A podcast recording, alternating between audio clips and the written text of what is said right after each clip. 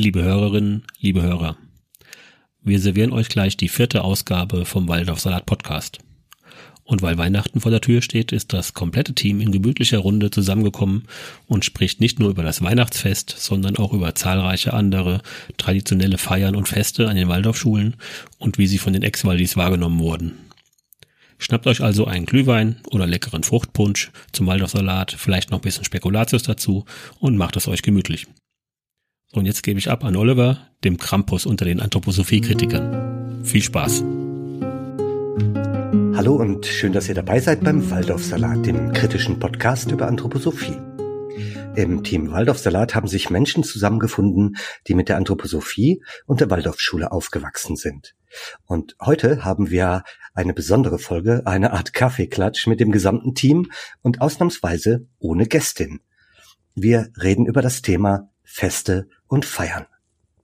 Im Studio bei uns äh, ist heute erstmals das gesamte Team von Waldorfsalat der Cosmo und die Emma, die Katharina, die Lea und die Sarah und in der Technik der Steffen. Hallo. Und ich bin Oliver Rautenberg, der Anthroblogger. Zur Einführung in das Thema lese ich wieder ein Zitat aus der Anthroposophie vor. Und das nennen wir das aus dem Zusammenhang gerissene Zitat. Es sind eben zwei Jesusknaben geboren worden, nicht einer, im zwölften Jahr ist der eine gestorben und der andere ist durch dieses erschütternde Ereignis plötzlich aufgewacht und hat die Weisheit des anderen gehabt. Ich habe mir das nicht ausgedacht, das hat sich mir als Forschungsresultat ergeben. Und deshalb rede ich von den zwei Jesusknaben, gerade aus einer Wissenschaft heraus, die eben die anderen nicht haben. Rudolf Steiner vom Leben des Menschen und der Erde über das Wesen des Christentums. Das ist aus der Gesamtausgabe Band 349, Seiten 211 und folgende. Ja, jetzt sind wir in der Weihnachtszeit angekommen und ähm, da passen natürlich die Feste und Feiern sehr gut rein. Und ähm, als erstes fiel mir dazu der Brauch ein, das Adventsgärtlein oder auch die Adventsspirale ähm, zu feiern und zu erstellen ja, liebes Team, was ist denn für unsere Zuhörer mal erklärt eine Adventsspirale? Das Wort habe ich noch nie gehört, glaube ich. Echt nicht? Bei hieß das nur Adventsgärtlein immer. Okay. Ja, auf jeden Fall. Was daran der Garten ist, kann vielleicht, ich dir nicht sagen. Aber vielleicht übertrage Grüne. ich das aus dem ähm, aus dem Englischen weil ähm, zum Beispiel Freunde von mir aus dem spanischen äh, Raum ähm, das auch als Spirale bezeichnen. Mhm. Also meines Wissens wird dann zum Beispiel mit Tannenzweigen eine große, so, so ein großer Weg, so ein spiralförmiger Weg auf den Boden gelegt und es werden Kerzen aufgestellt und dann schreiten die Kinder äh, durch diese Spirale ganz andächtig. Genau, aber bei uns hieß das auch immer Adventsgärtlein. Mhm. Und ähm, wie du schon sagst, das ist also so ähm, Tannengrün, glaube ich, was da als Spirale ausgelegt ist, mit Kerzen, die in Äpfeln stecken und da in so Abständen verteilt sind. Auf und dem Boden. Auf dem Boden, auf dem Boden. genau. Mit so goldenem Staniolpapier als Untersetzer, wenn ich das richtig Ganz erinnere. genau. Mhm. Okay. Und, und ich glaube, also ich meine, es war so, das ist tatsächlich bei mir sehr lang her, und als meine Kinder im Waldorf Kindergarten waren, war Pandemie und die Eltern durften nicht dabei sein. Mhm. Das heißt, ich kann das tatsächlich nur aus der Erinnerung sagen, dass am Anfang nur in der Mitte ein, ein, also im Herzen dieser Spirale ein Licht brennt. Und jedes Kind kriegt so einen Apfel mit Bienenwachskerze drin und noch so ein Tannenzweiglein und geht dann äh, bis einmal ganz in die Mitte, zündet da sein Lichtlein an und stellt es dann auf den da nächsten freien Platz und geht dann wieder raus. Und dann kommt das nächste Kind. Und so wird's dann immer heller im Raum, weil immer mehr Kerzen brennen. Und ich glaube, die mutigsten, größten Kinder oder so durften zuerst. Bin mhm. mir aber nicht mehr sicher. Das klingt schön. Wird da verdunkelt dann, damit es besser wirkt? Na klar. Also es ist ja auch, das wird nachmittags gemacht, da ist dunkel. Also so okay. wie ich Ja klar, das war irgendwann am Nachmittag, so spät nachmittags um fünf herum oder so. Und ich glaube, wir durften nachher auch diesen Apfel mit der Kerze und dem Zweigchen drinnen dann mit nach Hause nehmen. Also ich bin ganz das sicher, dass Fall. bei meiner ja. Mama die dann immer standen. Habt ihr das nur im Kindergarten gemacht oder länger auch? Weil ich kann mich auch an die Unterstufe erinnern. Ich kann mich auch dran erinnern, dass wir das im großen Festsaal ausgelegt hatten. Und das war ganz feierlich, so mit Musik und mit einem Pianisten und so. Ich kann mich da nur noch an den Kindergarten tatsächlich erinnern. Das weiß ich noch, da waren bei uns auch immer die Eltern dabei und haben zugeschaut. Hm, genau. Und es war wirklich absolut still oder vielleicht hat jemand noch Harfe Leier gespielt. Hatten wir. Leier. Die, bei uns waren auch die Vorhänge zu. Und ich fand das sehr äh, ähm, negativ aufregend, sage ich mal, dann vor all diesen Erwachsenen, die ich ja auch nicht wirklich kannte, da so exponiert zu sein. Aber in der Schule hatten wir das, glaube ich, jetzt nicht mehr. Also ich finde ich weiß, dass ich finde, das klingt hatten. total gruselig, wenn man das nicht selber gemacht hat und vielleicht auch wenn man es selber gemacht hat. Ich persönlich fand es sehr feierlich, aber also ich kann mir gut vorstellen, dass das für viele auch einfach gruselig war, da in, in dieser dunklen Spirale als erster durchgehen müssen und eine Kerze mit brennenden, also eine echte Kerze mit Feuer in der Hand zu haben. Ja, ähm, das scheint auch so zu sein, dass sich WaldorfpädagogInnen da dezidierte Gedanken machen, wie jedes Kind diese Adventsspirale beschreitet. Und ich habe auf der Webseite eines Waldorf-Kindergartens folgende Erklärung gefunden. Das Adventsgärtlein ist ein Symbol für die kindliche Biografie. Ein Licht auf dem Lebensweg suchen und damit die Umgebung für alle anderen mit zu erhellen. Und dann macht man sich Gedanken, ähm, wer läuft mutig, wer läuft schüchtern, und, ah, da wird man gleich oh. wieder beurteilt parallel. Das Scheiße, ist ja mal wieder mhm. klar. Das Passt. kann nicht nur einfach sein, dass die Kinder da gehen und ein Licht anzünden, sondern es hat gleich wieder so eine Bedeutung. Es soll ja natürlich auch der Lebensweg des Kindes äh, bestimmt oder beeinflusst werden. Und ähm, ja, die kindliche Biografie, der, der Lebensweg ist ja ganz wichtig, den will man prägen. Und ähm, ja, die Kinder sollen auch die Umgebung der anderen erhellen. Die sollen dann auch selber scheinen wie ein Licht. Und manche sind verträumt, manche aufgeregt, die einen gehen langsam, die anderen gehen schnell, aber manche staunen nur und vergessen am Schluss dieses Apfel. Äh, Bienenwachskerzen-Ding sie da überhaupt hinzustellen oder anzuzünden. Ähm, aber es ist natürlich auch wieder mit einer, mit einer tieferen Bedeutung aufgeladen, offenbar. Also ja, was für mich halt einfach ja. Pflicht. Also ähm, ich finde, Jetzt hast du gerade so diese Unterschiede von Kindern betont, aber woran ich mich im Waldorf-Kindergarten eigentlich sich, als ich durchziehendes Muster erinnere, ist, dass ich da nicht mitmachen wollte bei allen diesen Sachen und dass ich es als Kind ganz schlimm fand, eben vor Menschen zu laufen und zu beobachtet, beobachtet zu werden. Also mir war nicht bewusst, dass ich auch noch bewertet werde, aber ich habe mich trotzdem sehr bewertet gefühlt und das war halt quasi keine Option. Also ähm, das ist einfach nicht schön zu finden als Kind und du zu sagen, nein, aber, ich möchte da nicht mitmachen. Mhm. Du solltest es aber schön finden, denn es ist das, das eines der größten Ereignisse im Jahreslauf, so liest man, dass die größten Emotionen bei Kindern, Erzieherinnen und Eltern hervorruft. Und diese Geschehnisse sollen ganz tief eindringen und nachwirken. Das, also ich erinnere das auch ein bisschen so und ich fand das sehr spannend bei mir selber zu beobachten, dass als meine Kinder das dann gemacht haben und ich war vorher so hyped als Mutter so wow, meine Kinder dürfen das jetzt auch und das ist voll das Ding. Und die waren auf eine Art da gar nicht so beseelt oder sowas und erst später ist mir so gedämmert, dass ich bin halt erst in den Waldorf-Kindergarten gewechselt, da war ich glaube ich so fünf oder ja also gut über, also so über fünf. Und das ist halt nochmal was ganz anderes, als wenn man da dreieinhalb ist oder so. Und ähm, die fanden es halt gar nicht so, gar nicht so geil, glaube ich. Und Zieht man sich dazu denn eigentlich auch besonders an dann an dem Tag? Im oder? zweiten Jahr haben sie das tatsächlich dann gemacht. Das fand ich interessant, dass sie im, dass sie dann im zweiten Jahr aus sich selber raus ihre schönsten Kleider angezogen haben. Ja. Also ich weiß noch, dass meine Schwester und ich im Kindergarten so jeweils zwei Sets zusammenpassende Kleider hatten, die wir immer zu diesen Waldorf-Kindergartenfesten angezogen haben. Und die waren so ein bisschen, das eine sah so ein bisschen aus wie so ein Matrosenkleid irgendwie. Und das andere war auf jeden Fall in diesen Weihnachtssternfarben, so ein orange-gelb und so ein orangiges Rot. Und die waren irgendwie, haben nämlich immer ein bisschen an Tischdecken erinnert und waren auf jeden Fall nicht so wie die Kleidung, die ich sonst getragen habe. Das würde ja dazu passen, dass besonders reinkarnationsfreundliche Farben ähm, für diese Zeit ja, ja, Ich gebe das nur wieder. Ich versuche das nicht zu werten. Ähm, Wobei Matrosenkleid also es gibt ja das, jetzt nicht so anthroposophisch ist, oder? Nee. Aber es war hellblau, also so dieses okay, Blau, okay. Rot und Gelb. So rot-orange ähm, ist ähm, ja, ja, ihr so kennt die rote Farbe aus dem aus den ersten Klassen der Waldorfschule, die äh, sollen ja eine bestimmte Bedeutung und Wirkung haben, in dem Kind Gegenfarben erzeugen in seinen Organen und ähm, vielleicht hat ja die die viele rote Kleidung in den ersten Jahren da auch eine Bedeutung. Ich hatte reinkarnationsfreundliches Weinrot an. Ich kann mich da noch genau erinnern, ich hatte ein Kleid, das mochte ich total gern, das war ein weinrotes Strickkleid. Und in einem Jahr im Kindergarten hatte ich einen gebrochenen Arm und da haben wir extra, meine Mama hat bei dem Kleid eine Naht auf der Seite aufgelöst, dass ich mit diesem Gipsarm in das Kleid reingekommen bin.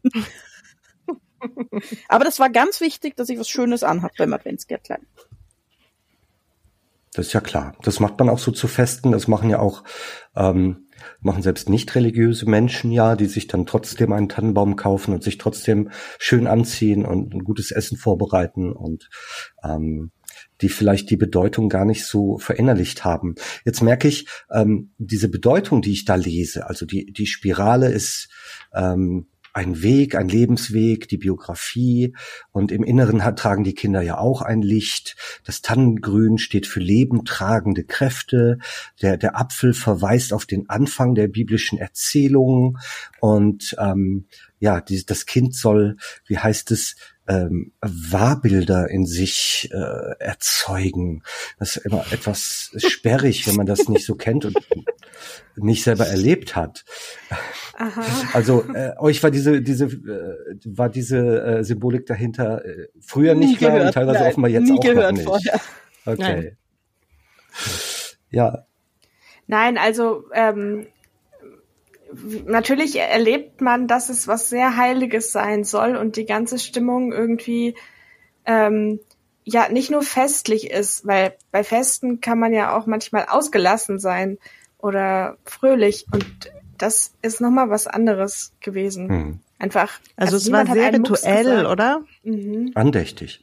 Mhm. Ja, genau. Es gab auch Lieder, die nur da gesungen wurden fällt mir gerade ein, so pentatonische, weil das gehört ja in den Kindergartenbereich. Da wurden eigentlich nur pentatonische gesungen. Also es gab immer ein paar, so wie Maria durch den Dornwald und über Sterne über Sonnen und Schiff geladen und so, die es später auch noch gab, aber es gab auch so ein paar, so Lauf, Lämmlein, Lauf oder sowas. Das wurde, glaube ich, später dann nirgendswo mehr wirklich gesungen und so ein Moosgärtlein-Lied noch und sowas. Also pentatonische Musik ist, glaube ich, wenn man auf dem Klavier nur die schwarzen Tasten spielen würde. Und die soll ja besonders förderlich für kleine Kinder sein. Aber ich habe jetzt eine Frage an euch, weil mir das nämlich gerade so auffällt. Olli, weil du gesagt hast, bei, bei Festen kann man auch mal ausgelassen sein oder ich weiß gar nicht mehr, wer das jetzt gerade gesagt hat, ähm, dass man mal ausgelassen sein kann bei Festen Emma. und lachen, Emma. Hatten wir das mal im Kindergarten? Gab's das? Feste, wo man ausgelassen sein durfte und lachen? Könnt ihr euch dann irgendwas erinnern? Sommerfest. Sommerfest, Sommerfest. ja. Aber diese ganzen Weihnachten und St. Martin und so, das war alles viel zu heilig, als dass man da lachen dürfte über irgendwas, oder? Aber selbst beim Sommerfest gab es irgendwie so verschiedene Teile. Also da gab es irgendwie so die zeremonielleren ähm, und da war auch jetzt nicht großartig zum Lachen, aber da gab es bei uns auch immer so Spiele und ja. so, also wo so Ange Bewegungsangebote, so Spiele, ja, so genau, Stationen genau, und sowas auch. waren und wo wir rumrennen konnten als Kinder. Und das war beim Bazar teilweise auch ein bisschen, also wo man irgendwie unbeobachtet war und halt nicht wie beim Adventsgärtlein irgendwie permanent auf dem Präsentierteller oder auch bei vielen von diesen anderen Festen war man als Kind ja eigentlich immer unter Beobachtung. Mhm. Ich habe letztens auch Fotos gefunden von meinem Abschiedsfest aus dem Kindergarten. Und oh. da waren alle irgendwie unglücklich. Also ich glaube, es haben noch sechs mit mir Abschluss gemacht oder so. Und wir sahen alle mit unserer goldenen Papierkrone und unserer ähm, Mappe mit unseren Wachsmalbildern irgendwie ein bisschen unzufrieden aus. Ist mir da mhm. aufgefallen.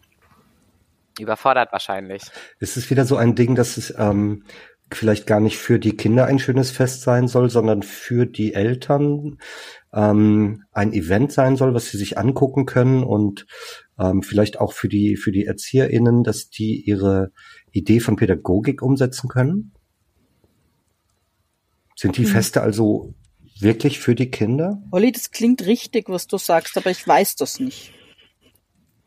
Okay. Ich weiß, dass einer der Momente, also man wird oder ich wird, bin schon ein paar Mal gefragt worden, wann ich so ausgestiegen bin oder wann mir das so aufgefallen ist. Und ich weiß, dass einer der Momente, wo ich so dachte, Urks, war tatsächlich jetzt mit meinen Kindern im Kindergarten auf dem Sommerfest. Da wurden die Schulkinder äh, verabschiedet, die dann in die Schule gehen sollten. Und das gab, und das war an sich alles irgendwie nett gemacht, aber es, die, es gab halt persönliche Worte zu diesen Kindern und ich kenne das total gut. Also, dass man so über die Kinder spricht und irgendwie so da individuelle Worte zum Abschied findet und so. Und trotzdem war das für mich so eine Situation, wo ich dachte, ey, ich sitze da als, Le als Elternteil außenrum. Was sind in so einer Ki Kindergruppe von 20 Kindern, 18 mhm. Kindern?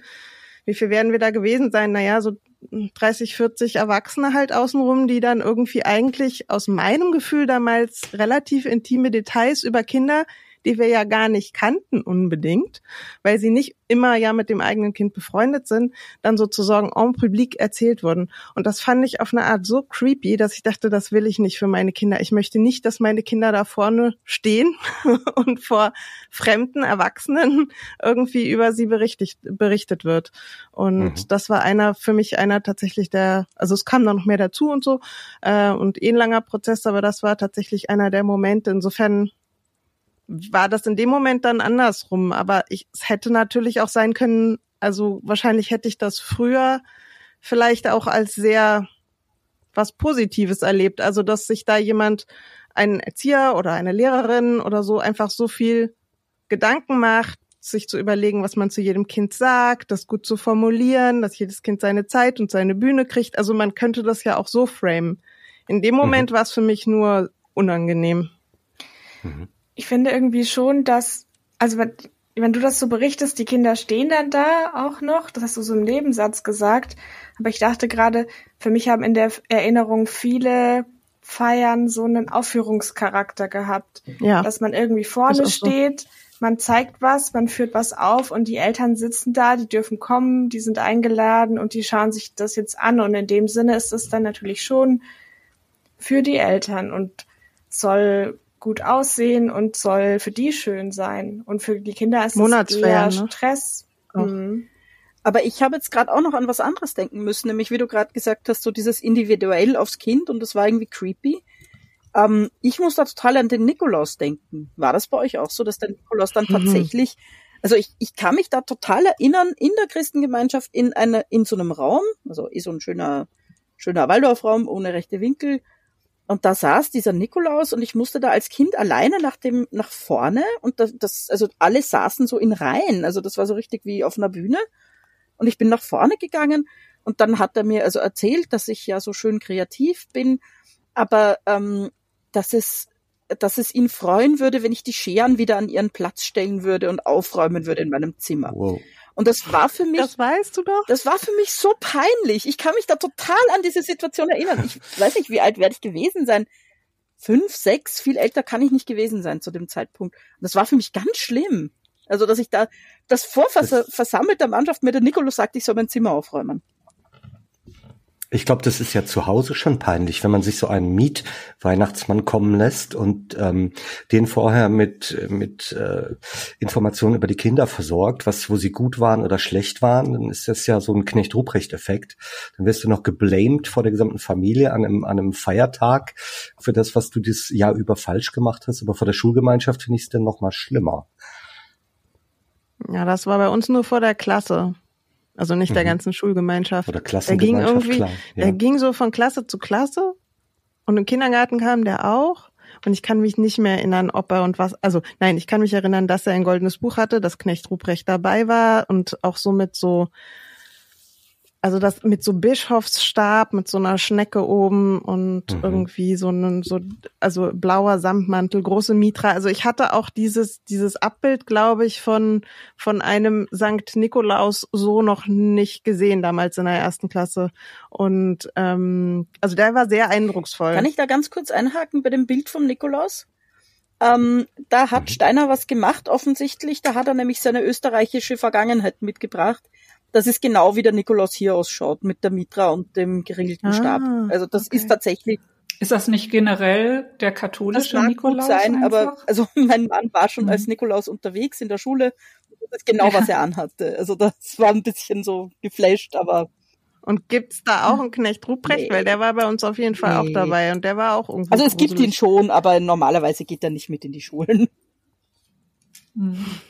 Also falls bei uns ein äh, Nikolaus da war oder Knecht Ruprecht, dann waren die nicht so eindrucksvoll, weil ich kann mich tatsächlich nicht dran erinnern.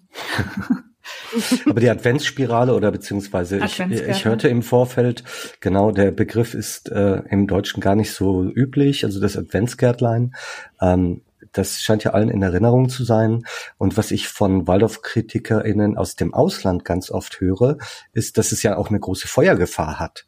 Weil man läuft halt durch ein, äh, ein, eine Spirale mit auf dem Boden stehenden Kerzen. Ja, und vielleicht hat man sogar noch ein Röcklein an oder irgendwas, was schwingt. Ähm, und das wäre dann sehr bedenklich. Das habe ich mir vorher selber nie überlegt. Naja, so ein Apfel ist jetzt auch kein irgendwie DIN-geprüfter Kerzenständer, ne? Katharina. Ja, ich habe äh, jetzt auch gerade einfach Bilder noch davon gesehen bei Instagram und so.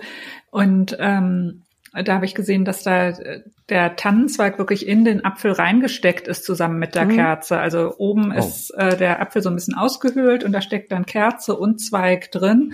Das heißt, ähm, wenn die Kerze entsprechend weit runtergebrannt ist, dann fängt der zwangsläufig an zu brennen und wahrscheinlich wird man das dann vermeiden. Aber das war jetzt auch was, woran ich mich gar nicht erinnert hatte. Ich hätte irgendwie gedacht, ähm, weiß ich nicht, dass man da das irgendwie dann schon so hinstellt, das wäre ja schon möglich, ne? Dass das irgendwie ein bisschen sicher ist, aber das sah da nicht so aus. Wenn ich das jetzt mit der Regelschule vergleiche, da sind die Feuerauflagen oder Brandauflagen mittlerweile so streng, dass ähm, auf den Fluren keine Jacken mehr hängen dürfen, egal wie breit der Flur ist, oder ähm, dass, dass Bilder in Rahmen sein müssen hinter Glas, also keine Papierzettel an der Wand. Und ähm, auch bei den Weihnachtsfeiern ähm, werden keine Kerzen mehr erlaubt, sondern dann werden elektrische Teelichter benutzt, damit es äh, nicht irgend, in irgendeiner Form zu einem Brand kommen kann. Und an der Waldorfschule oder im Waldorf-Kindergarten lässt man die Kinder durchs Feuer gehen. Das finde ich erstaunlich. Oder übers Feuer springen. Oder Mal übers Feuer springen, ja. Johanni zum Beispiel. Ja, Johanni habe ich auch gesehen. Oder durch einen brennenden ähm, Feuerring. Zirkusaufführung. Ja, I fell into a burning ring of fire. Wir haben eine Zirkusaufführung gemacht mit Feuerring aber nicht im Kindergarten, sondern mhm. in der mhm. Schule. Okay. Aber ich erinnere mich aus der Adventszeit aus der Schule, dass wir da morgens, also meine ich, die Lichter im Flur oder zumindest im Eingangsbereich gar nicht anhatten, also die normalen Lichter und dass wir so ein, wir hatten so einen mega riesengroßen Adventskranz, wo halt immer dann jeweils entsprechend die die Kerzen an waren Echte und Kerzen. es gab, glaube ich, vor je, also wir hatten wir hatten diese Garderoben, da waren so Brett, also die waren oben so quasi Hutablage-Bretter. Und da stand immer auch Kerze drauf, sozusagen vor jeder Klasse. Und das war so das Morgenlicht, was es dann gab in der Adventszeit. Und dann das fand ich tatsächlich total schön. Ähm, hatten wir, ich weiß nicht, ob jedes Jahr, aber viele Jahre so ein, so ein Streichquartett, wo ich gar nicht mehr sicher bin, ob das Eltern waren, weil das haben wir nie gesehen oder ob das Oberstufenschüler waren oder LehrerInnen oder so.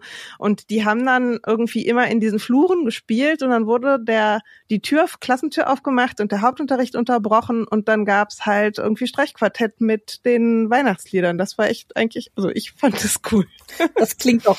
Hattet ihr auch was wir, glaube ich, noch hatten, war ähm, auch in der Adventszeit, meine ich, dass wir uns zu einem bestimmten Tag, vielleicht montags nach den Adventssonntagen, bin mir aber nicht mehr sicher, morgens alle als Schulgemeinschaft versammelt haben. Äh, im, Im Eingangsbereich war das, so im Foyer, und dann Stimmt. Weihnachtslieder gesungen. Ich glaube, wir waren im Eurythmiesaal. Mhm. Das macht die Regelschule Ja, das macht aber die, auch. die Grundschule von meinem Sohn macht das auch. Da gibt's immer freitags ja. das Stiegensingen. Ist dann ja auch immer so, ähm, dass man sagt, ähm, die anderen machen es auch und äh, es ist ja auch nicht schlecht, es ist ja auch schön. Und jetzt mit dem Streichquartett finde ich eine ganz tolle Vorstellung. Also das hätte mir wahrscheinlich auch gut gefallen. Ähm, Musik vom Band ist dann wahrscheinlich eher verpönt oder von CD noch schlimmer, weil es soll ja, ja dann echte, äh, echte Musik sein und ich höre auch, dass man gerne die Leier spielt, dann zum Adventsgärtlein. Das wirkt immer so ein bisschen archaisch, aber äh, ich glaube, von der Stimmung her ist es ganz schön. Oder kann es schön sein? Kam euch das schön vor? Also ich mochte Für mich war es schön und feierlich.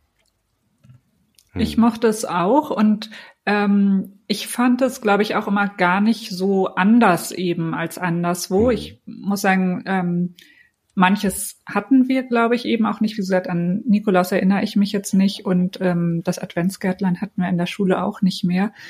Aber ähm, ansonsten so diese besinnliche Stimmung zu Weihnachten ist ja jetzt auch hm. tatsächlich nichts, was es nur bei Waldorf gibt.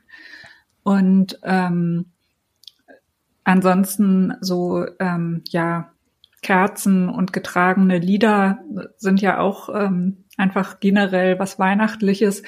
Und ähm, ich habe es, glaube ich, eher so empfunden, dass es eben sehr altertümlich konservativ ist, ne? Das, ähm, also wo man jetzt heute eben auch immer weniger wahrscheinlich brennende Kerzen hat, sondern eher elektrische ähm, oder eben auch Musik vom Band. Das wäre natürlich undenkbar. Und im Grunde haben wir eben so Weihnachten gefeiert, ähm, wie es zu Steiners Zeiten vielleicht ganz normal und üblich war, so, ne? Also Adventsgärtchen ja, ist jetzt was Spezielles, aber das war immer so ein bisschen ähm, meine Wahrnehmung von dem Ganzen. Weihnachten vor 100 Jahren. Ich finde gerade Musik vom Band ist ja auch so ein archaischer Begriff. Wo gibt's das noch? ja. Musik aus der Konserve heute, hieß es bei uns. Äh, aus eigentlich. der Konserve. Ja. Das ist ja. MP3 heute. Jetzt haben wir gerade noch kurz angesprochen, es gibt ja auch noch ganz andere ähm, ähm Feste. Was war zu Johanni los? Boah, Johanni fand ich zum Beispiel richtig schön. Also Johanni war ähm, bei uns und glaube bei vielen anderen auch einfach ein Feuer an irgendwann im ich müsste es wissen, im Juni abends auch schon dunkel. Es kommen alle, so die ganze eben wieder Schulgemeinschaft. Es gibt ein Feuer und es werden auch Lieder gesungen und auch sehr so, ich finde gerade das richtige Wort nicht, aber Lieder, die einen auch irgendwie so ergreifen und dann sieht man so die mhm. Flammen und die Funken in den Himmel fliegen. Das fand ich immer sehr romantisch. Und dann gab es aber eben auch noch das Feuerspringen. Also wenn es dann ein bisschen runtergebrannt war, dann ähm, sollte man, durfte man übers Feuer springen. Irgendwie erinnere ich das nicht als so komplett optional. Also klar, man musste nicht, aber es, es gehörte irgendwie dazu. Und man wurde, glaube ich, auch schon ermutigt, das doch mal zu probieren. Ich sehe da manchmal Bilder von ähm, Kindern in irgendwelchen Latschen, die dann äh, da übers Feuer springen in ganz normalen Klamotten oder in Kleidchen, ähm, wo ich mir sofort auch gleich Sorgen mache. Sarah, ja, also erstens ein. wollte ich noch ergänzen, Johanni ist der 24. Juni, das ist genau das äh, hm. halbe Jahr von Weihnachten entfernt und es wird gefeiert Johannes der Täufer, glaube ich der Geburtstag, wenn ich das richtig Ja, und es äh, verweist auch auf Christus und auf die Wintersonnenwende, die genau, genau sechs Monate das später heißt, ist, ist, dem Aufsteigen einer neuen ah, Sonne. Genau. Das heißt, es ist auch wirklich ja. genau dann, wenn die Tage am längsten sind. Und um dieses Feuer gut zu sehen, waren diese Sachen richtig spät. Also weil ich kann mich erinnern, mhm. das war dann abends. auch schon, wenn es dunkel wird und im Juni wird's halt abends äh, eher spät dunkel dann schon. Und ja, wir haben auch das mit dem Feuerspringen gemacht, aber ich ich glaube, es war bei uns tatsächlich optional. Ich kann mich nicht erinnern, ob ich wirklich jemals gesprungen bin. Ich glaube, es sind immer nur die Größeren gesprungen. Daran kann ich mich auch noch erinnern, dass es bei uns, weil ich war ja nicht auf der Waldorfschule, sondern nur im Waldorf Kindergarten, dass das nur die älteren Kinder machen durften, mit dem übers Feuer springen. Mhm. Und deswegen wollte ich das dann auch machen, als ich älter war. Also ah. ich habe gar nicht drüber nachgedacht, ob ich das jetzt wirklich machen möchte oder nicht es war halt vorher quasi sowas Verbotenes. Das heißt, ich wollte das mhm. auch schon Na cool. mit Endlich vier oder so machen und durfte das dann aber erst im letzten Jahr, glaube ich, machen oder mit fünf oder so. Ich habe auch dazu wieder was Schönes gefunden beim Waldorf Kindergarten in Hagen und die erklären das Johannifest so, die Erdengeistigkeit strebt dem Himmel entgegen. Ähm, das ist ja schon wieder eine Sprache, die nicht ganz einfach zu, zu verstehen ist. Ähm, eine berauschende Sinnesfülle streckt sich dem Kosmos entgegen. Und äh, Christus muss wachsen.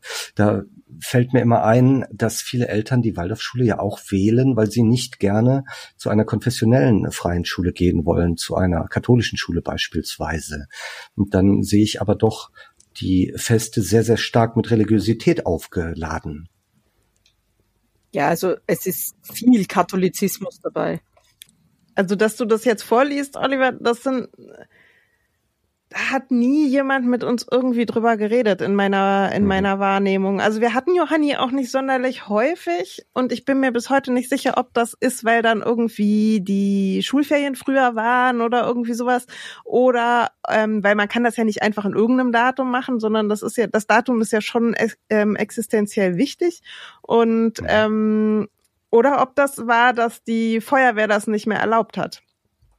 Das weiß ich nicht, weil man muss ja da eine Genehmigung, das ist ja so ein großes Feuer, da brauchst du ja eine Genehmigung. Das ist wie Osterfeuer Absolut. oder so. Bei uns gab es auf jeden Fall auch keine Feuer, also weder zu Johanni noch zu Michaeli. Und mhm. ähm, wir hatten allerdings auch einen relativ kleinen Schulhof mitten in der Stadt. Und äh, also nicht so dieses, was man manchmal von Waldorfschulen kennt, mit irgendwelchen ausladenden ähm, weiß ich nicht, Ländereien drumherum noch, sondern eben so ein ganz kleiner asphaltierter Hof.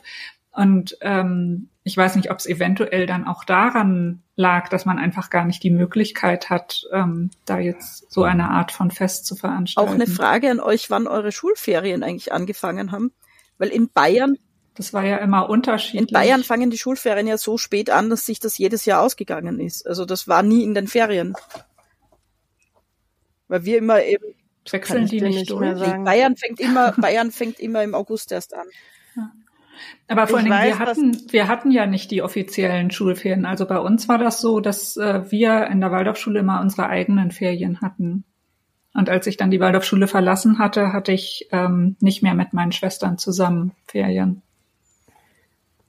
Also ich weiß, dass das vor allem für den Herbst gilt, weil es da irgendwie eine Tagung gab und deswegen alle Waldorfschulen in ganz Deutschland gleichzeitig Ferien haben mussten, weil alle LehrerInnen irgendwie zur Tagung mussten. Ansonsten war das, glaube ich, bei uns relativ gleich. Aber ich, das ist lange her. Also das kann ich nicht mehr sagen, wie das mit Johanni dann war.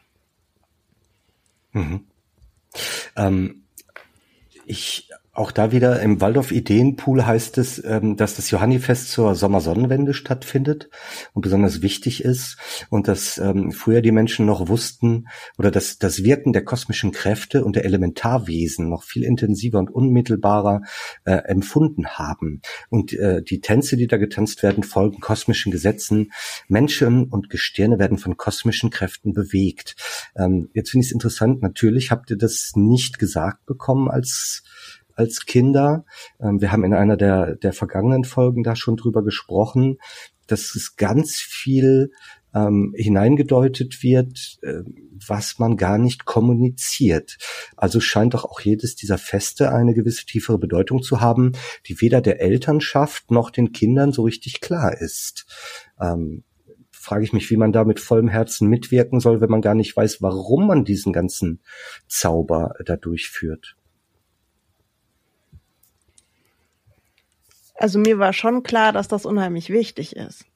Das schon. Mhm. Also auch dieses, was ich gerade sagte, du kannst das nicht einfach eine Woche früher oder eine Woche später machen. Also es gibt, es gibt so bestimmte Dinge, die sind einfach wichtig und müssen gefühlt richtig sein und auch mit der richtigen Haltung vielleicht oder so.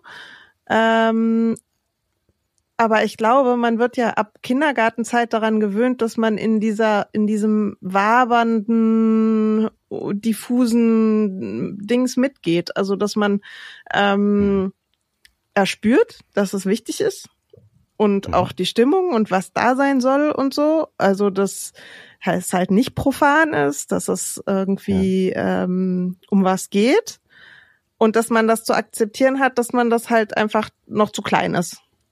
Du bist noch nicht so weit. Ja, Sarah. dieses, dieses Akzeptieren und es geht ja auch immer um dieses Spüren. Es geht ja in, gerade im Kindergartenalter und auch im frühen Schulalter überhaupt nicht drum zu verstehen, was wir da tun, sondern man muss das immer fühlen. Das ist ja gar nicht, hm. gar nicht gewünscht, dass man da so viel drüber nachdenkt. Ja, nicht denken, sondern, sondern erleben. Emma. Ich, ähm, was ich auch erlebt habe öfter, ist, dass diese ganz original anthroposophischen Erklärungen nicht gegeben wurden, aber andere Dinge schon dann gesagt wurden. Und ich weiß auch bis heute nicht, welche von meinen Erzieherinnen oder Lehrerinnen diese Dinge tatsächlich selber so wussten. Zum Beispiel, warum wir diesen blauen besonderen Nikolaus hatten. Da wurde uns immer erklärt. Das andere ist der Coca-Cola-Nikolaus. Äh, der ist blöd, der ist, äh, äh, der kommt aus Amerika und das wollen wir hier nicht haben. Der ist nicht echt und das hier ist der echte. Genau. Und ob Die das jetzt, ich also ich, ich nehme mal an, da gibt's noch mehr und irgendwelche himmlischen Sphären spielen sicher auch noch mit rein, aber davon wusste ich nichts und davon wussten vielleicht auch nicht alle meine Erzieherinnen was. Ähm, also ich habe das Gefühl, dadurch, dass die Sachen so verschwiegen werden, setzen sich da drauf dann so Alternativerklärungen, weil alle suchen mhm. ja nach einer Erklärung. Und die werden auch weitergegeben und irgendwas wabert dann immer rum, worum es jetzt geht und warum das hier wichtig ist. Ich wundere mich gerade selber, aber man fragt auch nicht nach, oder? Habt ihr bei sowas jemals mal nachgefragt? Könnt ihr euch da erinnern? Ich hatte das äh, irgendwie, glaube ich, noch ein bisschen, oder ich habe es ein bisschen anders noch in Erinnerung. Bei uns war jetzt irgendwie so dieses, ähm, ja, worum es wirklich geht oder so, war uns, glaube ich, auch ein bisschen egal. Ich habe vor allen Dingen immer so eine Nullbock Erinnerung an alles, was irgendwie mit Schulfesten, mit Schulfeierlichkeiten, Zeremonien und so zu tun hat. Ähm, da kam von SchülerInnenseite, also zumindest aus meiner Klasse sehr viel, ähm, ja, also haben, wurde deutlich gezeigt, dass, dass wir da keine Lust drauf haben. Es war aber gleichzeitig auch klar, dass es ähm, nichts bringt. Man konnte sich dem nicht entziehen, man musste mitmachen und hat es dann halt mhm. augenrollend mitgemacht, obwohl man es kacke fand. Cosmo nickt auch gerade.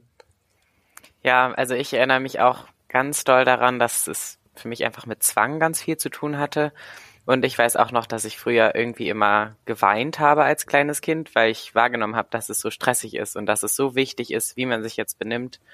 Und woran ich mich auch noch erinnern kann, ist, dass ich ähm, immer enttäuscht war. Ich weiß nicht genau, also ich bin ja so ein bisschen irgendwie zwischen drei Welten aufgewachsen, würde ich sagen. Mhm. Also einmal da im Rosenkreuz, wo uns tatsächlich diese ganzen spirituellen Hintergründe auch als Kind schon erzählt wurden, was mhm. mich persönlich eher abgeschreckt und verängstigt hat, was vielleicht dann auch wieder ein Grund ist, warum es in dieser Waldorfwelt mhm. nicht erzählt wird, weil es halt Leute abschrecken würde. Ähm, und genau, und dann in dieser Waldorfwelt und auch zu Hause war ich aber irgendwie dann an den Feiertagen immer enttäuscht, weil ich mitbekommen habe, was das bei anderen Familien, bei Nachbarskindern und so bedeutet, was die für Geschenke bekommen und was die für ja. Süßigkeiten essen dürfen und wie die Deko da glitzert und genau, also diese Enttäuschung ist da auch irgendwie noch in meiner Erinnerung sehr stark. Das, das ist super interessant, weil ich gerade dachte, dass ich das in mir damals schon um, wie sagt man denn da, umbewertet habe. Also ich wusste schon, dass wir haben halt zu Nikolaus immer nur Mandarine, goldene Nüsse, die ja eigentlich also goldlackierte Nüsse eigentlich total die Chemiebomben sind, aber ähm, goldene. Nüsse ähm, und und ich glaube und ein Schoko, Schoko Nikolaus gab es bei uns, also nicht viel. Und ich habe dann so beim Sport oder so mitgekriegt, dass andere zu äh, Nikolaus coolere Sachen gekriegt haben einfach. Hm. Und in meinem Kopf war das damals schon so, dass das dann für mich so war, ja, das ist bei denen so, weil die das nicht besser wissen. Und so wie wir machen, ist das das, wie man das richtig macht und wie man das traditionell macht und wie das, wie das sich gehört. Und insofern war ich da eher arrogant, als dass ich jetzt neidisch gewesen wäre. Wahrscheinlich ist das entweder das eine oder das andere. Großes, großes Nicken in der Runde. Nee, nee, ja gar nicht entweder das eine oder das andere. Es gibt, es ist beides. Ähm, bei mir war es eine, Auf eine Auflehnung gegen meine Mama, ähm, weil ich wollte schon eigentlich dieses Glitzerzeug, aber es wurde mir völlig klar gemacht. Also das ist alles so.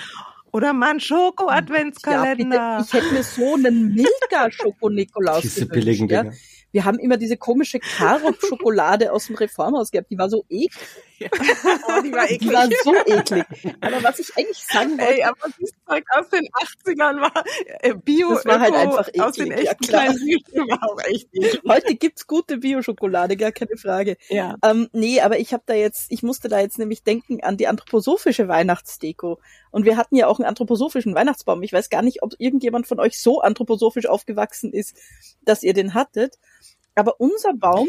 Okay. Mein, eine Freundin von mir und mein Patenonkel, okay. also ich habe die gesehen. Unsere wurde nur geschmückt mit zwölf Rosen, die durften entweder weiß oder rot sein, mussten aber echt sein, da hingen so kleine Vasen mit Wasser am Christbaum, also so winzige Plastikwäschen, wo man eine Rose reinsteckt. Echt? Kann. Ich kenne das aus diesem Papier. Kennt ihr diese Krepppapier, ja. wo man das so aus, aus diesem Krepppapier die Rosen macht? Solche waren da dran. Also bei uns waren es echte. Und dann gab es Symbole. Und zwar sind das die Symbole der Planeten. Cosmo, glaube ich, du kriegst die noch hin, habe ich den Eindruck. Aber egal. Ähm, es waren auf jeden Fall die Planetensymbole und die mussten auf eine ganz bestimmte Art hängen an diesem Christbaum. Also die durften auch nicht irgendwie hängen, und die waren aus Holz und Gold lackiert. Und das war's. Das war unser Christbaum. Rosen und goldene Symbole. Und ich hätte mir total eine bunte Lichterkette gewünscht. Ah ja, und Kerzen natürlich, echte Kerzen. echte Äpfel kenne ich noch. Ja, genau, das ist auch bei mir. Also ich habe so eine Anekdote tatsächlich aus unserer Weihnachtszeit. Und zwar hat meine Mutter, als ich ganz klein war, so bis ich vier oder fünf war vielleicht, unseren Weihnachtsbaum immer mit Bienenwachskerzen, solchen grünen ja, Tannenzapfenhaltern unten dran und mhm. dann Äpfeln geschmückt. Und dann hatten wir Mäuse und die sind nachts den Weihnachtsbaum hoch und haben da alles angeknabbert und runtergeschmissen und so. Und das war dann irgendwie das Jahr, wo meine Mutter dann entschieden hat, sie macht das anders. Da sind wir dann auch aus dem Waldorf-Kindergarten. Das hat bei uns ja nicht so freundschaftlich geendet. Raus und ab da gab's dann immer eine Lichterkette und diese Lichterkette wurde auch jahrelang total gefeiert. Also immer wieder hat meine Mutter betont, wie angenehm das ist, weil sie halt vorher wirklich, äh, wir haben Bescherung gemacht gab zwei kleine Kinder und meine Mutter musste die ganze Zeit diesen Tannenbaum beobachten, dass der halt nicht Feuer fängt. Wenigstens ja. hat sie ihn beobachtet. Mich würde interessieren, warum Rosen? Warum zwölf Rosen? Also Planetensymbole kann ich mir schon ähm, vorstellen, weil die Anthroposophie ja eine Philosophie ist oder eine esoterische Weltanschauung, die enge Beziehung zwischen dem Menschen und dem Kosmos herstellen will. Also der Kosmos wirkt auf uns und wir sind ein kleiner Kosmos selber als Mensch. Das kriege ich noch klar, aber weiß jemand was mit den roten Rosen? Nee, ich bin gerade im Kopf, weil es gibt doch dieses, es ist ein Rosen entsprungen aus einer Wurzel. Ich dachte immer, es geht um ein Ross, ein Pferd, die ganze Zeit. Und irgendwann hat mir jemand mal erklärt, es geht wirklich um eine Rose. Und vielleicht liegt da irgendwie die Erklärung Und drin. ich denke, es ist auch, Ja, also die Rose ist doch Jesus. Ja, klar. Und die Maria ging mhm. ja auch durch den Dornwald und so. Mhm. Und die Rosenkrone, also die, die Dornenkrone, die Jesus dann am Kreuz mhm. trägt und so. Das hat sicher damit zu tun. Also ich erinnere, Genau, ich erinnere das so, dass halt bei den Oberuferer Weihnachtsspielen, wenn äh, Maria empfängt, dann legt der mhm. Engel ihr so eine, exakt so eine ja. rosa Krepp, ach Quatsch, rot, rote Krepppapierrose in ihren Schoß. Ähm, mhm. Und äh, das ist ja dann Jesus. Und exakt die gleichen creepy. Rosen sind halt als Deko am Weihnachtsbaum. No, not creepy, creepy. at all, oder? Bei uns waren die übrigens aus so Seiden- oder Transparentpapier, also auch noch mal ein bisschen anders. Ah, so, aber, aber nicht dieses glatte, sondern dieses, dieses, dieses, dieses dumpfe Seidenpapier, weil es gibt ich, ja dieses. Ich bin mir nicht oh, mehr sicher, welches es war. Also das äh, Transparentpapier ist immer so ein bisschen glatter und Seidenpapier ja. ist halt so ein bisschen äh, ah, ja, nicht so glänzend. Ja, genau. Und genau, die gab es bei uns auch in der Schule irgendwie, aber ich muss sagen, zu Hause hatten wir keinen anthroposophischen Weihnachtsbaum. Es hat auch wieder Verbindung zum Katholizismus, wo es dann heißt, es ist ein Ros entsprungen und äh, die Maria blieb eine reine Magd. Ja, also die unbefleckte Empfängnis sozusagen.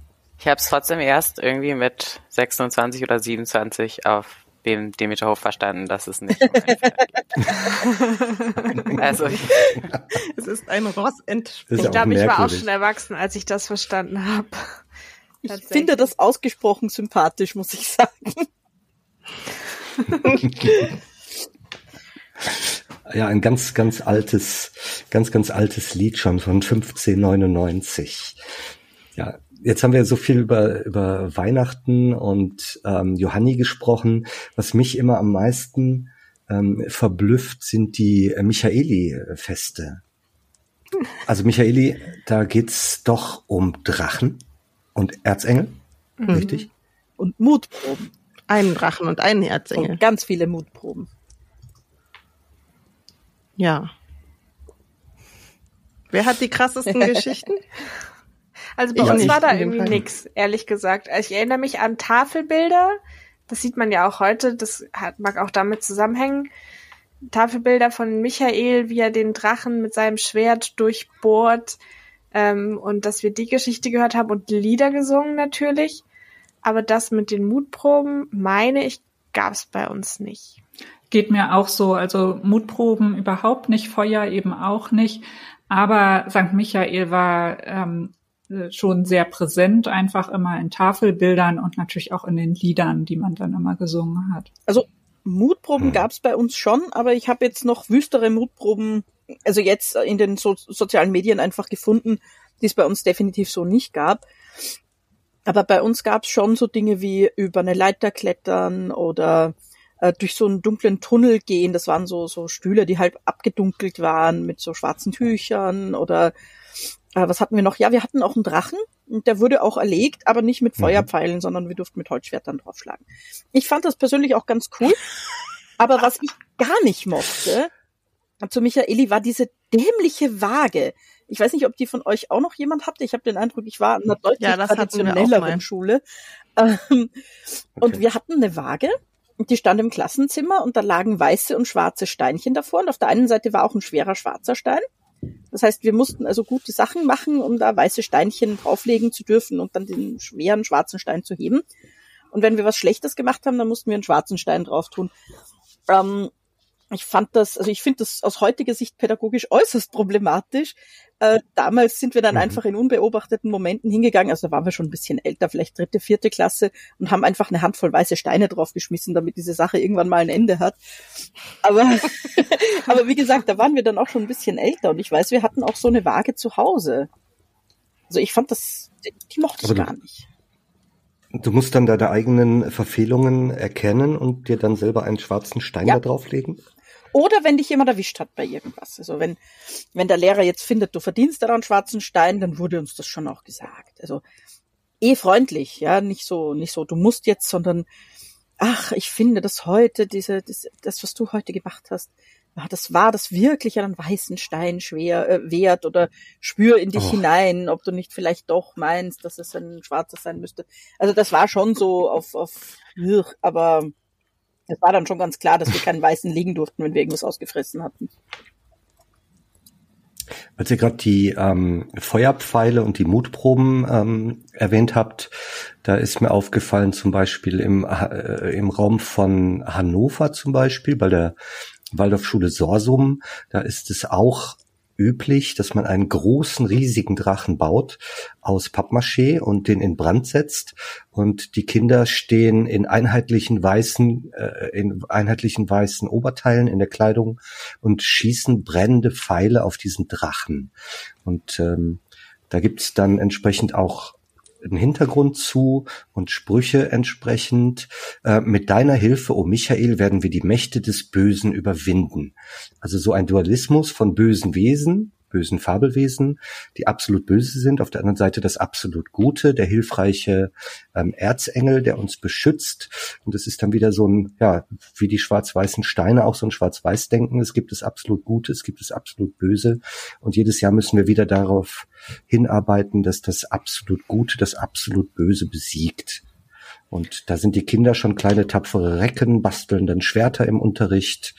Ähm, so höre ich das oft. Und ja, müssen diesen armen Drachen da abmurksen. Also das war auf jeden Fall äh, sehr spürbar bei uns und ich habe jetzt noch mal irgendwie, als das jetzt so kam, ist ja noch nicht so lange her, ne, Oktober glaube ich, ähm, auch noch mal als Erwachsene diese Liedtexte von diesen vielen Liedern, die wir da gesungen haben. Lass mich ein Streiter Gottes sein in der Bruderschaft des Gral oder so. Das haben wir halt jedes Jahr, jeden Tag. Ja klar, ich kann die alle auswendig singen. Also mit Sprüchen ist das schwierig, aber diese diese Lieder, die sind so tief eingegraben und wo ich im Nachhinein irgendwie auch noch so dachte, das ist schon, also das so inbrünstig irgendwie zu singen und sich da quasi jeden Tag erneut zu verpflichten, dass man irgendwie so für das Gute kämpft oder sowas. Das ist ein bisschen auch wie in der Handlung ähm, in, einer, in einer Christengemeinschaft, wo man dann immer so versprechen muss, ja, also Gottesgeist, willst du ihn suchen? Ja, ich will ihn suchen und so. Also das, wo ich schon das Gefühl habe, es wird auf eine jetzt vielleicht da nicht individuelle, sondern eher so ne auf die Gruppe bezogen, aber ähm, es wird schon erwartet, dass man da ähm, sich nicht einfach nur als normales Kind im normalen Alltag irgendwie seinen normalen Alltagsdingen widmet, sondern dass man sich schon irgendwie dessen bewusst ist, dass es hier um mehr geht als nur so mhm. um Wissen und Alltag und irgendwie so was. Auch, auch da kann ich wieder nur jedem ähm, allen Waldorf ähm, Eltern an äh, Kindergärten und Schulen empfehlen, mal genau die Homepages ähm, und die Unterlagen, die gedruckten ihren, ihrer Schulen und Kindergärten durchzuschauen. Denn hier schreibt zum Beispiel ein Kindergarten, das habe ich gefunden, ähm, der Erzengel Michael steht für die Vertreibung des Bösen aus dem Himmelreich. Er hat sich dem Kampf gegen die dunklen satanischen Kräfte äh, in der Form eines Drachens gestellt. Und das sollen wir auch machen. Und ähm, uns mit den himmlischen Kräften verbinden und die dunklen Kräfte besiegen. Also der ewige Kampf des Guten und des äh, gegen das Böse, dieser gnostische Kampf, der ja auch ein Kernelement der Anthroposophie ist. Also steckt da auch in den Festen wieder ganz viel Anthroposophie. Cosmo. Ja, ich finde auch nochmal, abgesehen von dem Inhalt, der da vermittelt wird, diese krasse Repetition. Das ist mir mhm. als Kind schon auch aufgefallen. Ich fand das da irgendwie dann, ich wusste, ich muss das jetzt schon wieder durchstehen und wir machen wieder genau das Gleiche. Aber als Erwachsener auf dem Demeterhof ist mir das auch nochmal ganz toll aufgefallen, was das mit meinem Gehirn macht. Also, dass wir zum Beispiel immer wieder die gleichen Lieder gesungen haben oder wir hatten so eine anthroposophische Bibel und da wurde, glaube ich, zwei Wochen lang immer jeden Tag der gleiche Text gelesen und so. Und das kam dann irgendwie immer so wieder hoch. Also ich wollte mir das gar nicht merken. Ich wollte dem eigentlich gar keinen Raum geben.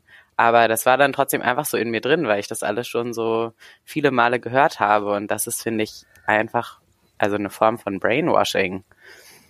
Ja, was meinst du mit anthroposophischer Bibel? Ich tatsächlich, weil ich halt nicht wirklich, also ich würde schon sagen, dass ich christlich aufgewachsen bin, aber halt so christlich okkult und ich ja. auch den ähm, Religionsunterricht nie so richtig mitgemacht habe, würde ich gar nicht sagen, dass ich so besonders bibelfest bin oder dass ich richtig verstanden habe, was diese anthroposophische Bibel jetzt von einer anderen Bibel unterscheidet. Die war auf jeden Fall klein und dünn und es gab für jeden Tag oder jede Woche oder so bestimmte Texte, mhm. die immer nur dann vorgelesen wurden. Und genau, jeden Morgen wurde Waren das diese Seelensprüche, der Seelenkalender eventuell? Das klingt mir nach einem Seelenkalender. Nee, es waren schon richtige Aus, ich weiß nicht genau, es waren schon richtige Ausschnitte aus der Bibel, aber halt irgendwie so kuratiert. Okay. Also wenn ich nochmal auf das Michaeli-Fest ähm, zurückgehe, dann ähm, fallen mir da Dinge ein, die der französische äh, Waldorfkritiker Grégoire Perrat ähm, kritisiert hat. Und zwar gibt's in französischen Waldorfschulen interessanterweise exakt das gleiche Fest. Es gibt den Drachen, ähm, der wird von den Kindern dann besiegt und manchmal spielt auch einer den Drachen, hat so einen riesen Drachenkopf auf und dann wird er umgeschubst und so. Ähm, eigentlich ganz süß. Aber die Kinder tragen alle ähm, Eurythmiekittel in Gelb, Orange und Rot und ähm, das Mädchen, das dann den Drachen umschubst, hat ein langes weißes Gewand an. Und wenn man das so sieht, also es gibt Feuer, es gibt Pfeile, alles ist sehr archaisch. Alle Kinder haben diese Gewänder an. Ähm, und dann kommt so ein kleines Engelchen im weißen Kleid und besiegt den Drachen. Ähm, das äh, das wirkt alles befremdlich. Um, ähm, das kleine Mädchen, du, total das normal, den Drachen Oliver. besiegt, Oliver, da gibt's die Legende mhm. vom Georg und dem Drachen. Und die wurde bei uns auch genau. immer erzählt. Und da ist es nämlich die Königstochter. Also in, in manchen Versionen ja. ist es der Georg, der den Drachen komplett alleine erschlägt. Aber in einigen Versionen und sicher auch in der, die wir gehört haben, ähm, besiegt nämlich die Königstochter diesen Drachen. Und das kann sehr gut möglich sein, mhm. dass sich das darauf bezieht. Ich kann es jetzt natürlich nicht fix sagen, aber kann es könnte sein. Ich, ich habe so den Eindruck, dass sich die Legenden da so ein bisschen vermischen. Also dann ist es mal der Michel und dann ist es mal der Schorsch und äh Nee, weil der Michael kommt halt in all diesen Liedern vor. Es gibt, glaube ich, also ich kann mich an hm. kein Lied erinnern, wo, wo wir auf St. Georg gesungen nee, hätten. Gesungen wurde auf Und insofern war das in meinem Kopf, war das, war das immer Michael selber, was scheinbar überhaupt nicht so ist. Also wo ich denke, ist auch nochmal interessant zu merken, dass, also wie sich dann auch, ne, das, was du sagtest, immer wie sich so eine gewisse ähm, so Narrative bilden, die irgendwie ein Eigenleben entwickeln und die sich dann irgendwie irgendwo festsetzen. Ähm, zudem mit den Kitteln. Ich glaube, man, wenn man von außen drauf guckt, dann ist das natürlich total befremdlich. Für uns, die wir diese Kittel zweimal die Woche immer anhatten, seit Jahren, mhm. Ähm, mhm. fühlt sich das natürlich anders an. Und ähm, ja, ich glaube, das ist so ein bisschen eh eh so ein Ding, dass sozusagen, wenn das dein eigener Alltag ist, dann ist das nichts, was komisch aussieht. Ich kann das erst sehen, nee, dass klar. das total merkwürdig wirkt. Also wenn ich jetzt so mir Fotos angeguckt habe von so ja Grundschülern, sage ich mal, in ihren Eurythmiekittelchen, die da irgendwie so denke ich, oh krass, das sieht ja voll irgendwie nach Sekte aus. Aber das hätte diesen Gedanken, der wäre mir never gekommen, weil das war halt das Normalste der Welt. Ja, voll. Ja, ganz sicher. Ich habe zum Beispiel meinen Eurythmiekittel auch mal ähm, als Faschingskostüm angezogen. Und zwar, als es als es da um äh, Ritter und so ging, da habe ich mir eben Ritterkostüm draus gemacht und habe das einfach genutzt, dass das so ein bisschen altertümlich eben aussieht. Und ähm, da weiß ich jetzt nicht, ähm, ob da die einzelne Schule vielleicht auch das einfach so nutzt. Ne? Da hat man schon so eine Art ja. von Kostüm und dann zieht man das eben. Ja, voll. Bei mir war zum, zum Beispiel der gelbe Eurythmiekittel war die Basis für mein Löwenkostüm in der zweiten Klasse. Ja, also das war so, das, das, war auch nicht unüblich, habe ich den Eindruck. Das haben auch andere gemacht. Das war halt so, wenn du auf der Bühne bist, wir hatten auch für die Monatsfeiern, für die Aufführungen immer so, ich weiß nicht, einmal haben wir auf Englisch, waren wir Sausages in a Pan und dann hatte halt die Pan hatte irgendwelche einfarbigen Eurythmiekittel an, damit die alle die gleiche Farbe waren. Also ich hatte auch den Eindruck, dass das durchaus praktischen Nutzen hat. Irgendwie fällt mir gerade noch mal so auf, während wir drüber sprechen, wie, wie sehr das so ein Mischmasch aus unterschiedlichen Geschichten in meinem Kopf ist. Also ich dachte die ganze Zeit, irgendwie habe ich schon früher gedacht, dass das diese Geschichte mit Michael echt ist. Und ich, hm. ich glaube deswegen, weil wir auch die Geschichte von Georg gehört haben, weil ich wusste ja, Michael ist ein Engel. Das ist eine andere Ebene. Aber das hat sich vermischt und irgendwie ist bei mir da auch noch der Fall von Lucifer aus dem Himmel mit mhm. drin mhm. und wie der besiegt wird von den guten Mächten. Also irgendwie äh, richtig viel. Aber ein Drache ist ja nun auch kein Lebewesen der, der, der realen Welt.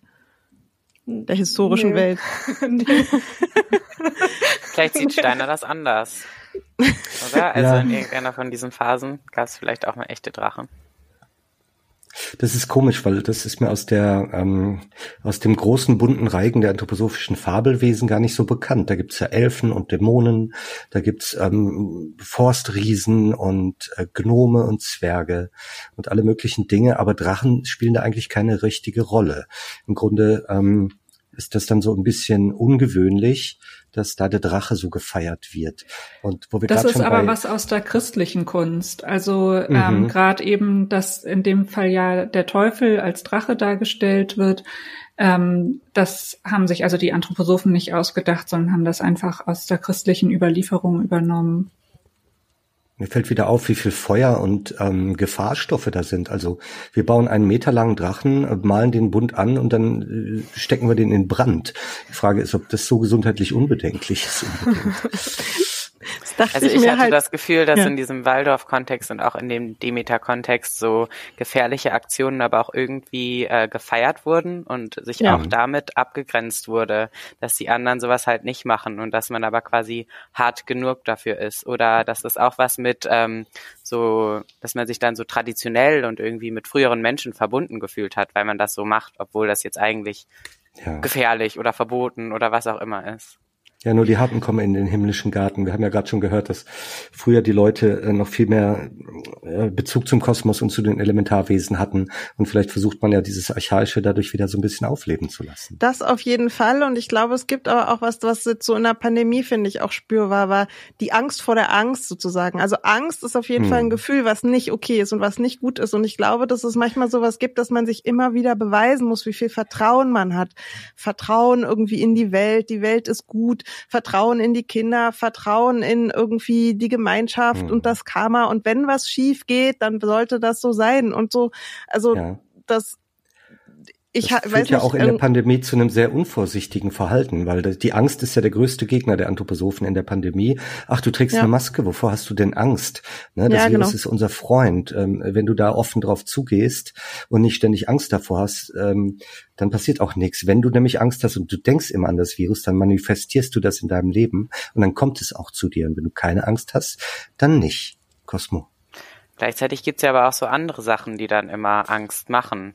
Also einerseits gibt es dieses Narrativ, dass wir nicht mhm. ängstlich sein sollen und uns der Angst nicht hingeben sollen, diese Angst irgendwie falsch und ungesund ist, aber gleichzeitig, also so die Leute, die dann keine Angst vor Covid irgendwie haben, haben dann irgendwie Angst vor 5G oder so. Also irgendwie nur für Erwachsene, glaube ich, war das erlaubt. Also ich hatte immer das Gefühl, dass Kinder müssen mutig sein sozusagen und Erwachsene, also Eltern müssen ihren Kindern vertrauen. Also es war immer im Prinzip gern gesehen, wenn Kinder auf Bäume klettern, über Feuer springen, ähm, gefährliche Dinge tun im Prinzip und dass du als Eltern da nicht Angst haben sollst oder das nicht unterbinden und das auch nicht absichern oder sowas.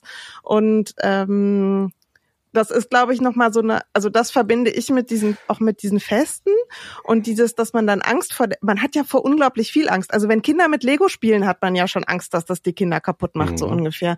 Also, genau. ne, das sind ja, das sind ja sehr harmlose Dinge eigentlich. Musik aus der Konserve, die wir hatten, 5G, Technik, also da kommt ja so viel dazu, die auch, wo man da Kindern unglaublich viel verbietet, während man mhm. andererseits dann sagt, ja, ich habe ganz viel Vertrauen in mein Kind, ähm, dass das dann nicht vom Baum fällt ich glaube, generell ist dieses Angstding halt auch wieder so ein Machttool, weil mir schon jetzt auch gerade Situationen eingefallen sind, wo ich als erwachsener Auszubildender damit konfrontiert wurde in der Demeter-Ausbildung oder wo wir auch jetzt in unserer Kritik damit konfrontiert werden. Zum Beispiel ähm, wird ja immer wieder betont, ähm, dass KritikerInnen oder auch wenn du selbst einfach in diesem Waldorf-Kontext was kritisieren möchtest, ähm, nicht dialogbereit bist oder halt Angst hast, dich dann mhm. irgendwie so einem Dialog zu öffnen. Und da habe ich schon das Gefühl, auch bei Kindern, aber auch bei erwachsenen Menschen in einer ja weniger hohen Stellung wird dieses Angstding da halt einseitig immer wieder benutzt, um bestimmte Sachen durchzusetzen. Und in die andere Richtung gilt es halt nicht.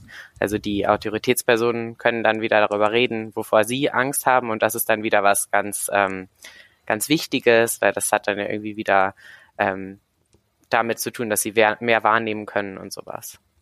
Aber wir müssen ja auch jedes Jahr wieder die satanischen Kräfte bekämpfen. Wir müssen jedes Jahr wieder den guten Kampf gewinnen, der, der hellen Seite gegen das Dunkle. Und ähm, da ist ja schon so ein bisschen diese gnostische Idee dahinter, dass es einen immer fortwährenden Kampf des Guten gegen das Böse gibt und wir immer wieder uns auf die richtige Seite schlagen müssen und dann durch den das Vermeiden von Lego und Barbie, von Gentechnik, Food und 5G und moderner Technik und allem immer wieder daran arbeiten müssen, dass das Böse, das Arimanische, das Dämonische nicht überhand nimmt in der Welt. Ich weiß nicht, ob das nicht auch eine angstgeleitete Denke ist. Oh, unter Garantie. Sarah? Also ich hätte das auch, also auch diese Mutproben. Das ist ja trotzdem dieses eigentlich, es ist ja das, es ist ja Mut nicht die Abwesenheit von Angst, sondern immer das Besiegen von Angst. Und das heißt, diese, diese ganze, mhm. ähm, diese, diese ganze Angstdenke, wie du es gerade genannt hast, äh, das steckt ja da trotzdem drin, das passt ja. Aber was ich jetzt eigentlich gerade im Kopf mhm. hatte, wie du geredet hast drüber, ist, das klingt total nach Star Wars und das ist doch überhaupt nicht erlaubt. Ja. es gibt es gibt Anthroposophen, die sind der festen Meinung, dass Star Wars auf ähm, Rudolf Steiner basiert und ähm, Star Trek übrigens ja, da, auch. das und dass sich da auch dieser Kampf der Spock und der Ariman, genau. Und angeblich äh, hätte George Lucas auch anthroposophische Seminare besucht, bevor er das, äh, das Skript geschrieben hat. Und deswegen, ja, Steiner hat's alles erfunden. Das Laptop hat er auch erfunden und das fliegende Auto. Ähm, ja, die Impfung, ja, die, die schädliche Impfung hat er erfunden. Oder Aber impfen tut man ja auch immer nur, wenn man Angst vor den Kinderkrankheiten hat. Also das wird genau. ja auch oft genauso geframed. Also, dass man das Vertrauen ja. in den Körper des Kindes, das Vertrauen in die Natur haben soll. Und wenn man impft, dann ist das ein Ausdruck der Angst. Genau, und gleichzeitig wird dann aber wieder Angst geschöpft damit, dass die Impfung dann irgendwie ADHS oder Autismus auslösen soll. Oder ja, die Seele kaputt macht. Entwicklung kaputt. Ja, genau. Mhm die Stimmt. Spiritualität austreiben, wie wir es mal hatten. Ne? Genau. Also jetzt haben wir die verschiedenen Feste im Jahreslauf beleuchtet und haben irgendwie festgestellt, dass da ganz viel ja Mystik drin ist, dass christliche Mystik drin ist. Sag mal, was ist eigentlich mit Ostern? Sorry. Und St. Martin. Was macht der an Ostern? St. Martin haben wir noch, kriegen wir vielleicht in die heutige Show nicht mehr rein, wir ähm, schon so langsam die geplante äh, Sendezeit erreicht haben. Aber, Aber was gibt's so an Ostern? Gibt's anthroposophische Ostern? Ja, weil das finde ich erstaunlich. Ist St. Georg Ostern ungefähr zu Ostern. Oder, oder ist er nicht da sogar mhm. der Okay. Weil Ostern war bei uns immer super lame, also im Vergleich zu all den anderen äh, Festen, die, die es so gibt im das Jahreslauf. Volksschule, ja. Das war nichts Besonderes. Ich finde aber auch, ähm, dass diese ganzen Feste ja auch eine feste Bedeutung haben, denn da wird gebastelt und gewerkt, da wird musiziert, da werden Texte auswendig gelernt, vielleicht werden sogar Kostüme äh, vorbereitet oder der Pappdrache und so weiter.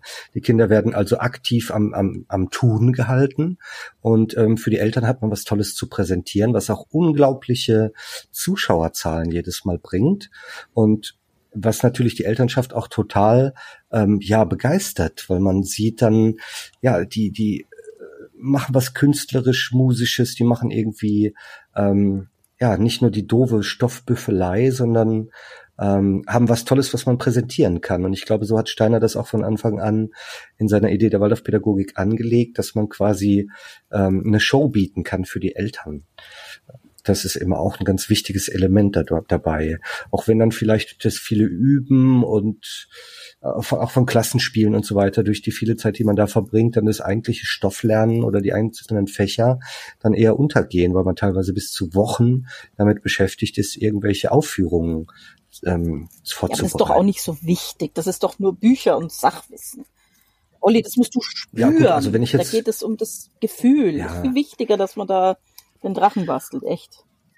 Und die Eltern werden da durchaus auch eingebunden. Also ich glaube, äh, mhm. also dieser Festkreis ist so in der Hierarchie der Waldorf Selbstverwaltung durchaus äh, ein ganz wichtiger Punkt. Also wer da rein darf und was was tun. Und es gibt da so Zirkel, die dich echt auch das ganze Jahr über irgendwie Dinge vorbereiten und da emsig sind. Und ich glaube, ja. das macht auch ganz viel in der Bindung an die Schule. Also diese Feste mhm. und auch, dass man da rein investiert und sich an zu diesen Zeitpunkten auch immer wieder sehr wohlig fühlt in dieser Gemeinschaft, wodurch man dann Zweifel, die man vielleicht im Rest der Zeit im Alltag hat, dann auch wieder gut beiseite schieben kann, weil wenn am Ende man so ein Gefühl mit dieser Gemeinschaft hat, dann äh, hat man sich vielleicht auch getäuscht oder will das vielleicht dann auch nicht so nicht so aufgeben. Das Waldorfsystem betont ja immer sehr, dass ähm, die Eltern viel mitarbeiten und quasi auch die Schul den Schulalltag mitbestimmen. Aber mir kommt es dann oft so vor, als dass die ähm, gerne Kuchen backen und den Bazar machen dürfen und so weiter, also das, das Arbeiten erledigen, aber inhaltlich dann nicht so viel mitbestimmen, weil sich ja auch nicht viel ändert. Ähm, aber was du gesagt hast, dass es dann ja auch so ein Machtding ist, wer darf was bestimmen, das scheint sich ja auch bis zu bis in diese Rollen bei den äh, entsprechenden Festen rein zu ähm, rein zu übertragen. Also wer darf denn jetzt ähm, die führende Rolle spielen? Welches Kind? Ja, ja wir haben ja, glaube ich, schon ein bisschen so darüber gesprochen, dass es so ein bisschen diese zwei Achsen gibt. Also einmal ähm, quasi so die, die perfekten Kinder, die irgendwie so diesem anthroposophischen Bild von irgendeiner bestimmten Rolle dann entsprechen und andererseits eben dann auch die Kinder oder Erwachsenen, die eine hohe, einen hohen sozialen Stand in der anthroposophischen Gemeinschaft haben, mhm. dürfen dann so wichtige Rollen übernehmen. Ja, es sind so äh, verborgene Strukturen, ne? dass vielleicht in dem ähm, selbstverwalteten Lehrerkollektiv dann doch manche gleicher sind als andere, primus inter pares und ähm, vielleicht die älteren äh, KollegInnen oder die die stärker anthroposophisch-dogmatischen KollegInnen dann doch mehr den Ton angeben als die jungen, nachgewachsenen ähm, Lehrkräfte. Und ähm, so scheint es ja auch in der Elternschaft zu sein, oftmals. Finde ich einen interessanten Gedanken, dass dieses, dieser sehr gute Ansatz von der Selbstverwaltung und von einem Kollektiv und einem gemeinsamen Entscheid, äh, dass es dann doch, und das ist vielleicht auch menschlich, immer dann noch, ja, einen gibt, der gleicher ist als die anderen. Ich glaube, das Problem ist vor allem, dass das Thema Macht ein Tabuthema ist an Waldorfschulen. Also so habe ich das zumindest ähm, inzwischen irgendwie so. Und dadurch ist es halt nicht besprechbar. Weil wenn du hm. sagst, okay, wir haben hier eine Selbstverwaltung und Macht ist immer, wo Menschen zusammenkommen, ein Problem, dann kannst du das halt adressieren und kannst irgendwie da irgendwie gucken, wie du damit umgehst und wie man da so äh, Checks and Balances, ne, Dinge einbaut, dass da keine komischen Dinge entstehen und wie man das reguliert. Aber wenn das einfach nicht da ist, weil wir sind ja alle gute Menschen und wir wollen ja alle das Gleiche, dann kannst du es halt auch nicht besprechen. Und dann wird das halt komisch. Und ich meine, eine Sache, die glaube ich dabei auch wichtig ist, ist, dass wenn man was bei Waldorfs öfter mal vorkommt, drei oder vier Kinder hat und die dann jetzt nicht alle ganz knapp hintereinander sind und man dann teilweise ja die Waldorf-Kindergärten sozusagen auch noch angeschlossen sind oder zumindest so angekoppelt, dann ist so eine Familie auch schnell mal irgendwie 20, 30 Jahre mit so einer Schule verbunden tagtäglich mhm. und mit allen Festen. Also das ist halt nicht wie bei einer Grundschule, wo du irgendwie nach vier Jahren oder se respektive sechs Jahren dann wieder weg bist oder so, äh, mhm. sondern das sind einfach wahnsinnig lange ähm, ja, Beziehungen, die da entstehen, auch privat. Und dadurch vermischt sich dann auch das Professionelle und das Private sehr. Könnte auch erklären, warum viele Waldorf-Eltern so vehement jede Waldorf-Kritik von sich ähm, weisen, weil es natürlich auch ihre Gemeinschaft und ihre Lebensgemeinschaft ist. Na klar, das ist die Welt, in der man lebt. Das haben mir auf jeden Fall meine Eltern auch gesagt. Also die ähm, Waldorf-Elternabende sind ja viel häufiger und ähm, viel langwieriger auch als an Regelschulen. Und ähm, man ja wird also tatsächlich ähm, an der Stelle zumindest scheinbar, muss man mal drüber reden, ob das tatsächlich so ist, ähm, stärker eingebunden. Ne? Man kriegt mhm. ähm, sehr viel mit, bekommt einmal im Monat erzählt, was die Kinder alles so gemacht haben. Ähm, und dann ist ja immer so die Frage, ob Waldorf-Eltern, die ja die Schule finanzieren und Schulgeld zahlen, ob die dann auch in Anspruch nehmen, eben mehr tatsächlichen Einfluss zu nehmen. Und da haben meine Eltern immer mhm. gesagt, nee, das war eigentlich eher umgekehrt. Also sie haben ja beides kennengelernt, Eltern an der Waldorfschule und Eltern an der staatlichen Schule zu sein. Und dass sie das eher so erlebt haben, dass dieses ähm, zusammenhalten und dass die Eltern auch bei schwierigen Klassenlehrer, äh, KlassenlehrerInnen gewillt waren, wirklich sehr viel mitzumachen und äh, sehr leidensfähig zu sein oder dann Erklärungen zu schlucken und so, dass das wirklich an der Waldorfschule stärker der Fall war. Das ist ein interessanter Aspekt, den könnten wir jetzt sicherlich noch ähm, gerne vertiefen und ausbauen. Vielleicht wäre es auch nochmal ein Thema für, für eine nächste oder folgende ähm, Folge. Aber ja, zum Abschluss wollen wir noch ähm, kurz traditionell, wie wir es immer machen, formulieren, was wir uns für die Zukunft wünschen. Und ähm, ich glaube, dazu hatte Emma eine Idee. Ja, also mein Wunsch richtet sich an Eltern, die vor Kindergarten- oder Schulentscheidungen stehen und Waldorf eben vor allem von dem kennen, was wir heute besprochen haben, den Festen, den Basaren, den Aufführungen und den oft auch sehr schönen wirkenden, feierlich wirkenden äh, Anlässen. Und da wäre einfach mein Wunsch, wenn euch das gefällt, schaut trotzdem genau hin. Und wenn ihr sowas wollt, dann sucht euch das, und dafür braucht ihr aber nicht Waldorf. Und bei Waldorf hat dieses Zeug ganz schön viele, ganz schön feste Regeln, die man sich da auch mit einkauft. Das sollte man auf jeden Fall bedenken. Feste feiern, aber mit festen Regeln. Mhm. Ich wünsche mir ganz fest auch von den Eltern, die uns heute zuhören, ähm, hört auf das, was euren Kindern gefällt zu den Feiertagen und nicht nur auf das, was ihr jetzt stilvoll findet. Und das finde ich einen tollen Wunsch. Dann ja, sage ich danke an das gesamte Team vom Waldorfsalat, das heute zusammen zu einem außergewöhnlichen äh, Kaffeeklatsch zusammengekommen ist. Danke für eure Geschichten und eure Expertise. Und natürlich auch herzlichen Dank, wie immer, an alle ZuhörerInnen, die sich für unser Thema interessieren. Und schreibt uns gerne eure Ideen, Fragen oder Kritik zur Sendung. Und wenn ihr uns eine Freude machen wollt, dann hinterlasst doch bitte eine Bewertung für unseren Podcast dort, wo ihr ihn gefunden habt. Dann sage ich bis zum nächsten Mal. Tschüss. Tschüss. Schöne Feiertage. Tschüss. Tschüss. Damit das Rudolf Steiner Zitat vom Anfang der Sendung nicht so aus dem Zusammenhang gerissen bleibt, hat Oliver noch das komplette Zitat für euch eingesprochen. Nun habe ich diese zwei Evangelien zunächst genommen, das Matthäus und das Lukas-Evangelium. Da kommt, wenn man nicht überhaupt bloß nachlässigerweise sagt, das ist erfunden, kein Mensch darauf, warum sich diese zwei Dinge widersprechen. Und ich habe nun geisteswissenschaftlich untersucht, was dahinter steckt und habe gefunden, es wurde eben nicht ein Knabe geboren, sondern es wurden zwei Jesusknaben geboren. Beide Knaben hatten den Namen Jesus. Da braucht man sich nicht weiter drüber zu verwundern, denn wenn in Österreich zum Beispiel ein Knabe Josef heißt, dann wundert man sich auch nicht, wenn ein anderer Knabe, der zur gleichen Zeit geboren wird, auch Josef heißt. Man braucht sich nicht zu wundern, wenn zwei Knaben Seppel oder Franz heißen. So brauchte man sich auch gar nicht zu wundern, wenn damals zwei Knaben Jesus hießen. Es waren eigentlich zwei Knaben geboren, die Jesus hießen. Und beide haben miteinander gelebt bis zu ihrem zwölften Jahre. Und da ist dann das Eigentümliche geschehen. Dadurch, dass sie miteinander gelebt haben, da ist nämlich dasjenige, was der eine an Begabung gehabt hat, plötzlich bei dem anderen erschienen. So wie der Sohn von der Mutter erben kann, so hat da zum Beispiel der eine Jesusknabe von dem anderen die Begabung geerbt.